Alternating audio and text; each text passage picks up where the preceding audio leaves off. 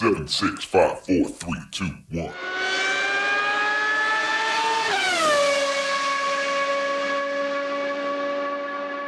Herzlich willkommen zu Formel 1, dem Podcast mit Christian, einem spanischen Formel 1-Fan. Und mit Frank, einem deutschen Formel 1-Fan, nach dem großen Preis der Niederlande 2023 in Zandvoort. Es war ein Regenrennen, es war ein Stück weit auch ein Chaosrennen, aber es war ein Rennen, bei dem Max Verstappen am Ende natürlich wieder dominierte, mit einigen Überraschungen dahinter. Wie hat es dir gefallen? Es muss einem jetzt gefallen. Ich finde die Strecke an sich schön, weil äh, ja diese Steilkurve und es ist halt nicht diese typische neue Strecke mit äh, großen Auslaufzonen. Es ist halt eher dieses, ja, mit, mit, mit Kies und mit, ja, wo, wo man halt wo, Ja, auch kracht Strecke. und so.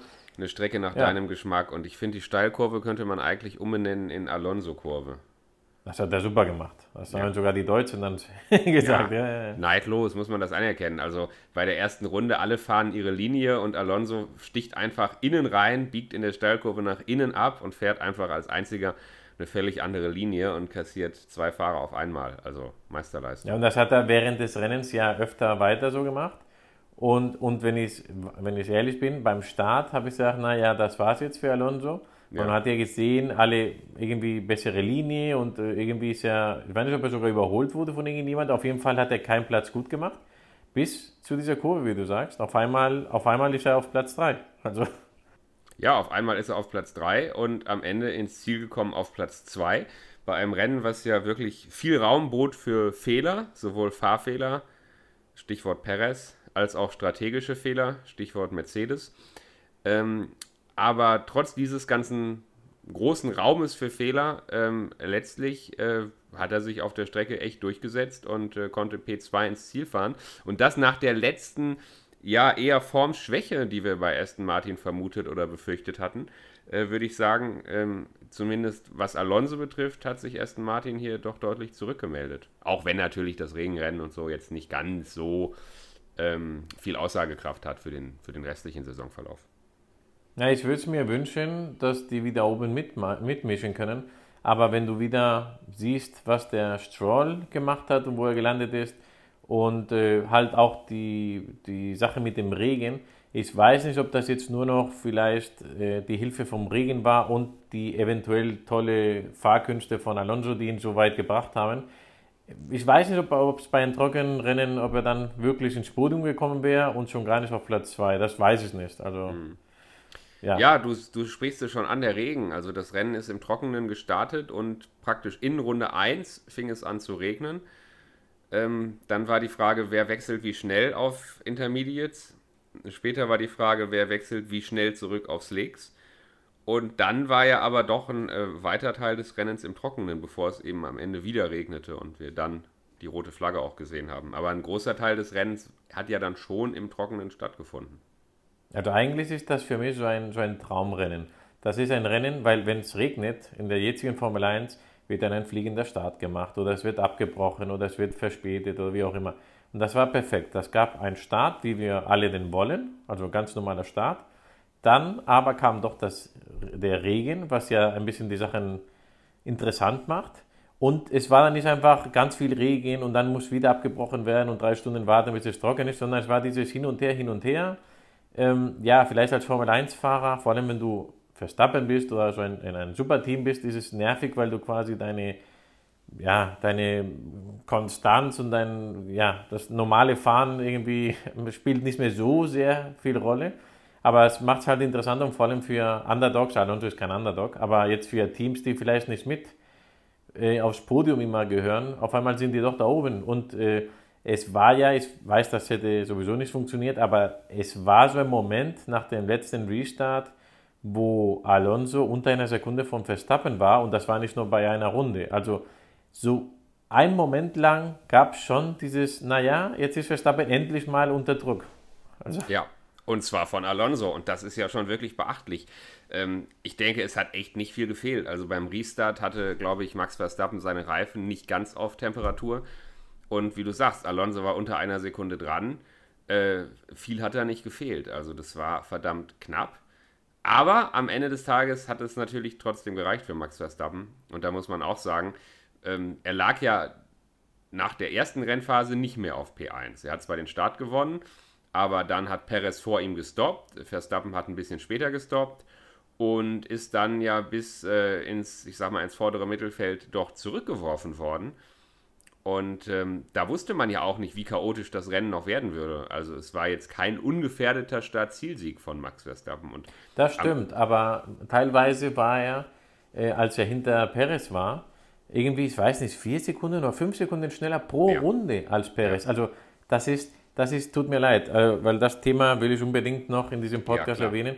Perez war wieder, ich weiß nicht, wenn nicht der schlimmste Fahrer, ich meine, der schlimmste Fahrer natürlich ist äh, hart, vielleicht gibt es schlimmere Fahrer weiter hinten, aber auf jeden Fall von den Top-Autos ist er der schlimmste Fahrer. Er hat ein ganz schlechtes Qualifying wieder gemacht, also für seine Verhältnisse ist sogar gut, aber ich meine, für einen Red Bull-Fahrer ein ganz schlechtes Qualifying. Dann das Rennen, wie du gesagt hast, er hat nur ein bisschen hinbekommen aufzuholen durch das Chaos. Wahrscheinlich hätte er sonst das auch nicht hinbekommen. Dann war er zeitweise vorne und äh, quasi hat den Teamkollegen einen Undercut gemacht. Das war jetzt nicht so geplant, aber mit den Regeln hat er die bessere Strategieentscheidung in diesem Moment. Und dann war er vorne. Aber trotzdem ist sein Kollege wie gesagt, fünf Sekunden schneller pro Runde auf ihn zugefahren, ja, und das, das, also wo es dann, wo dann ganz am Ende noch den Fehler macht, wo er rausfährt vor Alonso, dann äh, umdreht gegen die Fahrrichtung fährt, das würde ich auch gerne deine, weil ich weiß, ja. am Ende wurde es ja nicht bestraft, aber was du davon hältst, dann fährt er gegen, äh, also damit wir es erklären, falls jemand das Rennen nicht gesehen hat, wenn man da rausfährt in dieser Kurve, muss man so eine komische Linie fahren und dann wieder rein, damit man keinen Vorsprung sich erfährt. Und in diesem Fall ist es besonders heftig, weil das ist nicht so wie bei äh, äh, Monza oder bei anderen äh, Strecken. Das war jetzt nicht nur, damit er keinen Vorsprung hat, sondern weil er dann quasi gegen die Fahrtrichtung reinfährt. Ja. Und das ist sehr gefährlich und vor allem, wenn es nass ist. Und, und das genau hat er das gemacht, als Alonso kam. Wenn Alonso da rausgeflogen wäre, gäbe es einen Frontalschaden und das wäre sehr böse, sehr böse ja. gewesen. Das hat er gemacht. Er wurde nicht bestraft, weil dann die rote Flagge kam. Die einen sich entschieden, naja, dann ja, machen wir es halt nicht. Ja? Äh, ich weiß, irgendjemand hat argumentiert, ich glaube, ein, ein deutscher Reporter hat argumentiert, ja, was hätte er, er konnte ja nicht mehr drehen oder der Lenkeinschlag war nicht mehr, um, um dann halt die, die Ausfahrt richtig zu machen. Ja. Aber auch da sage ich, wie oft siehst du, wie die einfach eine ein 180-Grad-Drehung machen? Dann mach das einfach, weißt du? Das, ja, das aber genau das, genau das hat er ja getan. Also es ist eine schwierige Sache. Ich weiß nicht genau, wie das vorher in den Fahrerbriefings ablief wenn du normal abfliegst, die Kurve nicht schaffst, ich sag mal im Trockenen, dann bist du ja in der Lage, diesen Notausgang zu nehmen. Dann schaffst du die Kurve nicht, aber du schaffst ohne weiteres den Notausgang. In dem Fall war es aber so, es war nass, er ist gerutscht, er hatte Aquaplaning und ich weiß nicht, ob er diesen Notausgang überhaupt bekommen hätte. Er hat ja dann das Auto umgedreht, hat diesen, diesen 180 Grad Power-Turn gemacht, hat damit das Auto gewendet und hat damit aber auch ein Stück weit den, den Einschlag in die Mauer verhindert. Und ich weiß nicht, ob er am Anfang überhaupt in der Lage gewesen wäre, ähm, in den Notausgang zu fahren. Und nach, dem, nach diesem äh, 180-Grad-Turn ähm, war der Notausgang eigentlich keine Option mehr für ihn und es war naheliegend, wieder auf die Strecke zu fahren. Ja, das, ähm, das meinte ich aber. Das, also das ist deine Meinung, das, äh, ja. das wollte ich auch gern wissen. Nee, weil mein, meine Meinung war, als er schon falsch rum gefahren ist, da kannst du nochmal drehen, das meine ich. Ja. Du, du, das macht also vielleicht also du meinst, keinen er hätte, Sinn. Er hätte zum Schluss nochmal umdrehen können und dann den Notausgang Ja, klar. Ich meine, es geht genau. um Sicherheit. Ja, es geht nicht richtig. darum, ob es dir gerade passt. Ja, also. wenn es darum geht, an dieser Stelle, ähm, das ähm, wieder Betreten der Strecke entgegen der Fahrtrichtung zu verhindern und wenn das vorher den Fahrern in den Briefings klar kommuniziert wurde, dann hätte er das machen müssen und dann hätte er auch bestraft werden müssen. Wenn es aber bei den Notausgängen nur darum geht, einen Vorteil zu verhindern, ähm, dann ja, kann ich nachvollziehen, dass man hier auf die Strafe verzichtet hat. Aber es wäre, es ist so eine typische Situation, denke ich, wo man es so oder so sehen kann. Es war auf jeden Fall ja, nicht es, ganz ohne. Es ist, es ist am Ende, so wie du sagst, und es wird auch nicht äh, weiter bestraft.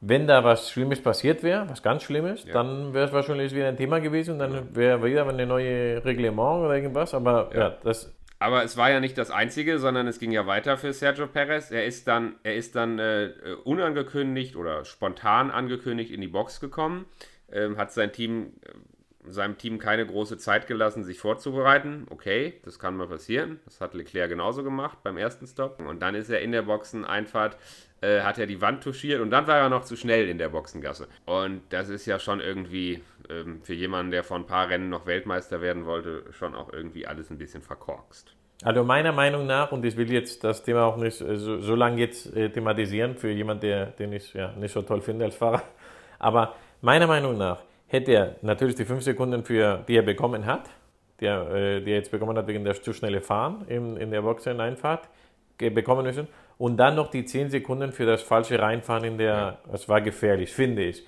Und was mich auch wundert, äh, ich weiß nicht, ob das vielleicht noch gemacht wurde, vielleicht, äh, wie du sagst, wurde das halt so anders besprochen und das wissen wir halt nicht im Fahrerbriefing. Ich hätte, wenn ich jetzt ein Fahrer gewesen wäre, der zehn Sekunden hinter ihm ins Ziel gekommen wäre, hätte ich das Einspruch erhoben, ja. weißt du, und hätte das versucht, das äh, in, den, in den Büros zu bekommen. Ja, das hat mich um auch das, gewundert. Um das Thema Perez mal abzuschließen, er hat zwischenzeitlich das Rennen angeführt, wurde dann auf identischen Reifen, was die Rundenzeiten angeht, von seinem Teamkollegen deklassiert und ist am Ende mit der Strafe nur Vierter geworden. Und man muss fast sagen, mit dem Abflug glücklicher Vierter. Kann eigentlich froh sein, dass er die Punkte dafür Platz 4 noch mitnehmen konnte. Und das während Max Verstappen bei diesem Rennen mal wieder ähm, mal wieder gewinnt. Also ja, keine gute Vorstellung für Perez. Und man hört ja auch in den Medien, jetzt ähm, können wir gleich mal ein bisschen das Thema wechseln, Sprichwort Fahrerkarussell. Man hört ja auch nicht die allerbesten Äußerungen aus Red Bull-Kreisen. Ähm, also ein Helmut Marko und auch andere stellen sich jetzt nicht so ganz hinter einen Sergio Perez, wie man das ähm, vielleicht erwarten würde. Also ich würde mein Geld momentan eher darauf verwetten, dass Sergio Perez nach dem Saisonende nicht mehr für Red Bull fährt und dass wir nächstes Jahr einen anderen Fahrer neben Max Verstappen sehen. Ich auch. So, und wenn er das weiß, wenn, wenn Perez das jetzt schon weiß und weiß, wo die Reise hingeht, dann ist das natürlich auch, ähm, ja, was die emotionale Geschichte angeht, die psychische Ebene angeht, nicht leicht für ihn. Und dann ist er vielleicht nicht so frei im Kopf und kann sich nicht so sehr fokussieren. Ähm, das ist auf jeden Fall problematisch. Ähm, Sergio Perez wäre vor ein paar Jahren fast schon raus gewesen aus der Formel 1, ist dann äh, überraschenderweise bei, bei Red Bull verpflichtet worden. Und ähm, ja, ich glaube, das Kapitel könnte zu Ende gehen und wer weiß, ob es dann für ihn überhaupt noch einen Platz gibt in der Formel 1.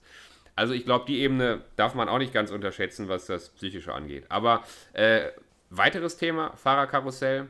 Bevor wir gleich über das Rennen reden, können wir das hier mal kurz einschieben. Mercedes hat die Fahrer bestätigt. Brandneue Informationen von heute. Ähm, Lewis Hamilton und George Russell 2024 beide wieder festgesetzt für Mercedes. Ich habe es erwartet. Also das Auto erholt sich ja oder die Entwicklung. Der Hamilton, wo soll er sonst hin? Ferrari, weiß nicht. Aber Ferrari ist halt irgendwie der Traum von jedem Fahrer. Aber ich glaube mittlerweile, wenn ich ein Formel 1-Fahrer wäre, mit, äh, mit dem Lebenslauf von ein Hamilton, ich würde nicht zu Ferrari gehen. Man sieht ja, was Ferrari angestellt hat mit allen äh, Weltmeistern, die dort hingegangen sind in den letzten zehn Jahren. Also da bleibst du lieber bei Mercedes. Podiums sind schon gesichert, würde ich behaupten, für das nächste Jahr auch. Und äh, ein Sieg vielleicht auch. Und Weltmeisterschaft denke ich ja nicht, aber man weiß nie. Mercedes äh, hat ja oft gezeigt, dass die vielleicht nicht super starten, aber sich sehr gut erholen ja. und man weiß nie. Und was man auf jeden Fall sagen muss, ähm, am Anfang sah es ja nicht ganz so gut aus, aber inzwischen hat Lewis Hamilton seinen Teamkollegen George Russell doch relativ deutlich im Griff. Ähm, Lewis Hamilton ist Vierter in der WM, George Russell nur Siebter, punktgleich mit Leclerc. Das heißt, zwischen Hamilton und Russell, auch wenn da eine Punktgleichheit ist, liegen die beiden Ferrari. Und ähm, ja, wenn man auf die Ergebnisse schaut, also ist es nicht so, dass Lewis Hamilton da jetzt massiv Probleme hätte, gegen seinen jüngeren Teamkollegen zu bestehen. Also ich meine, am Anfang der Saison ja. hätte, haben wir beide ja schon gesagt, naja, Russell ist gut und der Hamilton kommt nicht klar mit dem Auto. Und äh, ja, mal schauen, wie es weitergeht. Aber ja, wir haben da schon öfter so darüber gesprochen. Je besser das Auto wurde, je fahrbarer der Mercedes wurde, umso eher konnte Lewis Hamilton seine Qualitäten wieder ausspielen. Und je schlechter das Auto war, je katastrophaler das Auto war, umso eher kam, ich will nicht sagen, dass George Russell mit einem schlechten Auto besser klarkommt als mit einem guten, aber wenn das Auto richtig schlecht ist, äh, dann hatte Russell äh, noch weniger Probleme als Hamilton. Das, so kann man es vielleicht formulieren.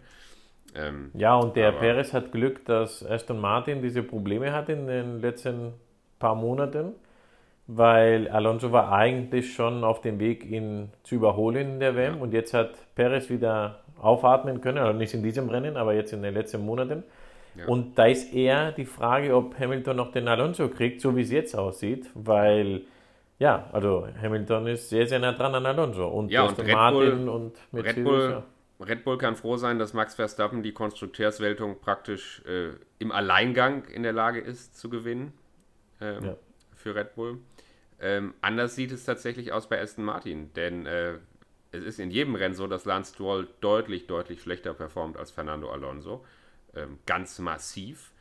Und in der Konstrukteurswertung wird das zum Problem, denn Aston Martin ist zwar Dritter in der Konstrukteurswertung, aber Ferrari auf Platz 4 ist nicht so weit weg. Und wenn man den dritten Platz halten will, dann äh, wird ein Alonso das gegen zwei Konst oder gegen zwei fähige Ferrari-Fahrer ähm, wird das auf jeden Fall eher schwer haben, kann man sagen. Also Ja, das wird noch, wird noch spannend zu sehen und vor allem wird es interessant, wenn, wenn man jetzt mal die langfristige Entwicklung ansieht von Aston Martin, wie lange sind die in der Lage, einen Lance Stroll noch zu halten? Also bei allen familiären Verbindungen, wie lange kann man sich das noch erlauben, einen Lance Stroll zu behalten, der derartig äh, gegen, gegen Alonso offensichtlich keine Chance hat? Es hängt davon ab, wie viel vom Eigengeld in der Familie Stroll in Aston Martin drin steckt. Also ob, ob er jetzt wirklich, äh, weil in den Firmen und Sponsoren und so ist ja auch prozentweise andere Firmen drin und so weiter. Also ich glaube, solange der Papa von Stroll, und das sage ich Papa und nicht Vater, wirklich der Papa von ihm, da die große Mehrheit hat von der Kohle und ihm auch egal ist, ob jetzt ein Sponsor abspringt, weil der Stroll nicht punktet oder so, also der Sohn, äh, dann, ich glaube, das ist denen egal. Und äh, das habe ich auch in den deutschen äh, Twitter und so Verlauf gesehen. Ja, der vielleicht fliegt er raus und dann kann er ja Tennis spielen. Der hat wohl irgendwas von Tennis gesagt und Ja, so nach dem ja. Motto, er langweilt sich. Und ja, äh, wenn der gehen will, dann wird er gehen. Aber ich glaube nicht, solange er fahren will bei Aston Martin, glaube ich, wird er fahren. Und Ja. da, ja, das Kann natürlich, auch sein, kann natürlich auch sein, dass es gar keinen Konflikt gibt, weil er vielleicht auch bereit ist, seine Karriere zu beenden und sagt, äh, er hat in Alonso Früh, seinen Meister gefunden. quasi, ja. Für andere Teams kommt er nicht in Frage und dann kann er das Kapitel vielleicht auch beenden. Und er hat sich ja, das muss man wieder sagen, er hat sich über die letzten Jahre nicht blamiert. Also auch wenn er gegen Alonso keine Chance hat, äh, er hat durchaus starke Rennen gehabt und hat schon gezeigt, dass er jetzt nicht völlig zu Unrecht in der Formel 1 Er hat das Problem, das sage ich jetzt wirklich äh, mit Anführungsstrichen, dass der Aston Martin so gut ist dieses Jahr. Wäre es jetzt so ein Auto, wie, wie es vor ein paar Jahren war, wo du halt hinter mitfährst mit, Ja. mit den Haas und mit keine Ahnung, dann, dann wäre es nicht so auffällig, ja. Dann, okay, Alonso ist vor dir, das ist klar, aber Alonso hätte auch nicht gepunktet, weil, weißt du, ab 10 kriegst du ja keine Punkte mehr und dann wäre es egal gewesen. Aber klar, wenn du jetzt oben bist und dein Kollege Podium macht, äh, dreimal äh, oben Podium macht oder weißt du, jetzt dreimal Zweiter zum Beispiel hat der Alonso ja gemacht und du schaffst das gar nicht, dann ja, ist es blöd. Gut, Christian, jetzt haben wir viel über Fahrer geredet und wenig über das Rennen. Das Rennen hatte ja durchaus noch einiges zu bieten. Pierre Gasly ist aufs Podium gekommen, auf P3 durch die Strafe von Perez. Sainz im Ferrari immerhin Fünfter geworden, während für Leclerc gar nichts ging und er ausgefallen ist. Hamilton immerhin Sechster, während ein George Russell ein absolut chaotisches Rennen zum Vergessen hatte und am Ende 17. und letzter wurde. Ähm, da waren durchaus noch einige spannende Sachen bei. Und äh, zwei Ausfälle haben wir noch per Unfall gesehen. Einmal äh, Joe, der im Nassen rausgerutscht ist, und einmal Logan Sargent, der auch scheinbar nicht gut aussah, bei dem es dann aber eine Entschuldigung gab. Sein Unfall lag wohl an einem technischen Problem. Da ist die Hydraulik ausgefallen, als er über den Randstein gerumpelt ist. Trotzdem keine besonders gute Vorstellung für Logan Sargent bisher in dieser Saison. Ja, also Logan Sargent, äh, der, hat dieses Jahr, äh, oder sein, seinem Jahr, äh, sein erstes Jahr, ähm, auch nicht so gut abgeschnitten. Im Anbetracht, der fährt zwar in Williams, aber du siehst, dass der Alex Albon äh, schon wesentlich besser als er abschneidet. Der hatte sogar, der Albon hatte sogar mal einen siebten Platz und äh, auch in diesem Rennen war es nicht anders. Der Albon war Achter am Ende und äh, Logan Sargent ist zum, als 20. ins Ziel gekommen und nur, weil zwei ausgefallen sind. Also ja, äh, die Haas waren besser als er. Ja, ja. Also ich würde auch sagen, ähm, Logan Sargent äh, ja, sieht bis jetzt nicht ganz so gut aus. Und einen weiteren, äh, wir hatten ja in, in, diesem Rennen einen weiteren Rookie zum ersten Mal als Ersatz für Danny Ricciardo. Äh, Danny Ricciardo ja selber praktisch gerade erst wiedergekommen, äh, nachdem das mit Nick de Vries dann doch nichts war und jetzt halt verletzt ausgefallen und durch, äh, durch Liam Lawson ersetzt. Ähm, der hat zwar erwartungsgemäß keine Punkte geholt, äh, ist aber ins Ziel gekommen, ist nicht letzter geworden. Und ich würde sagen, bei dem Rennen, wo man, wie ich schon sagte, so viel falsch machen konnte, ähm, ja, nicht komplett versagt und ins Ziel gekommen und nicht letzter geworden im Alpha Tauri.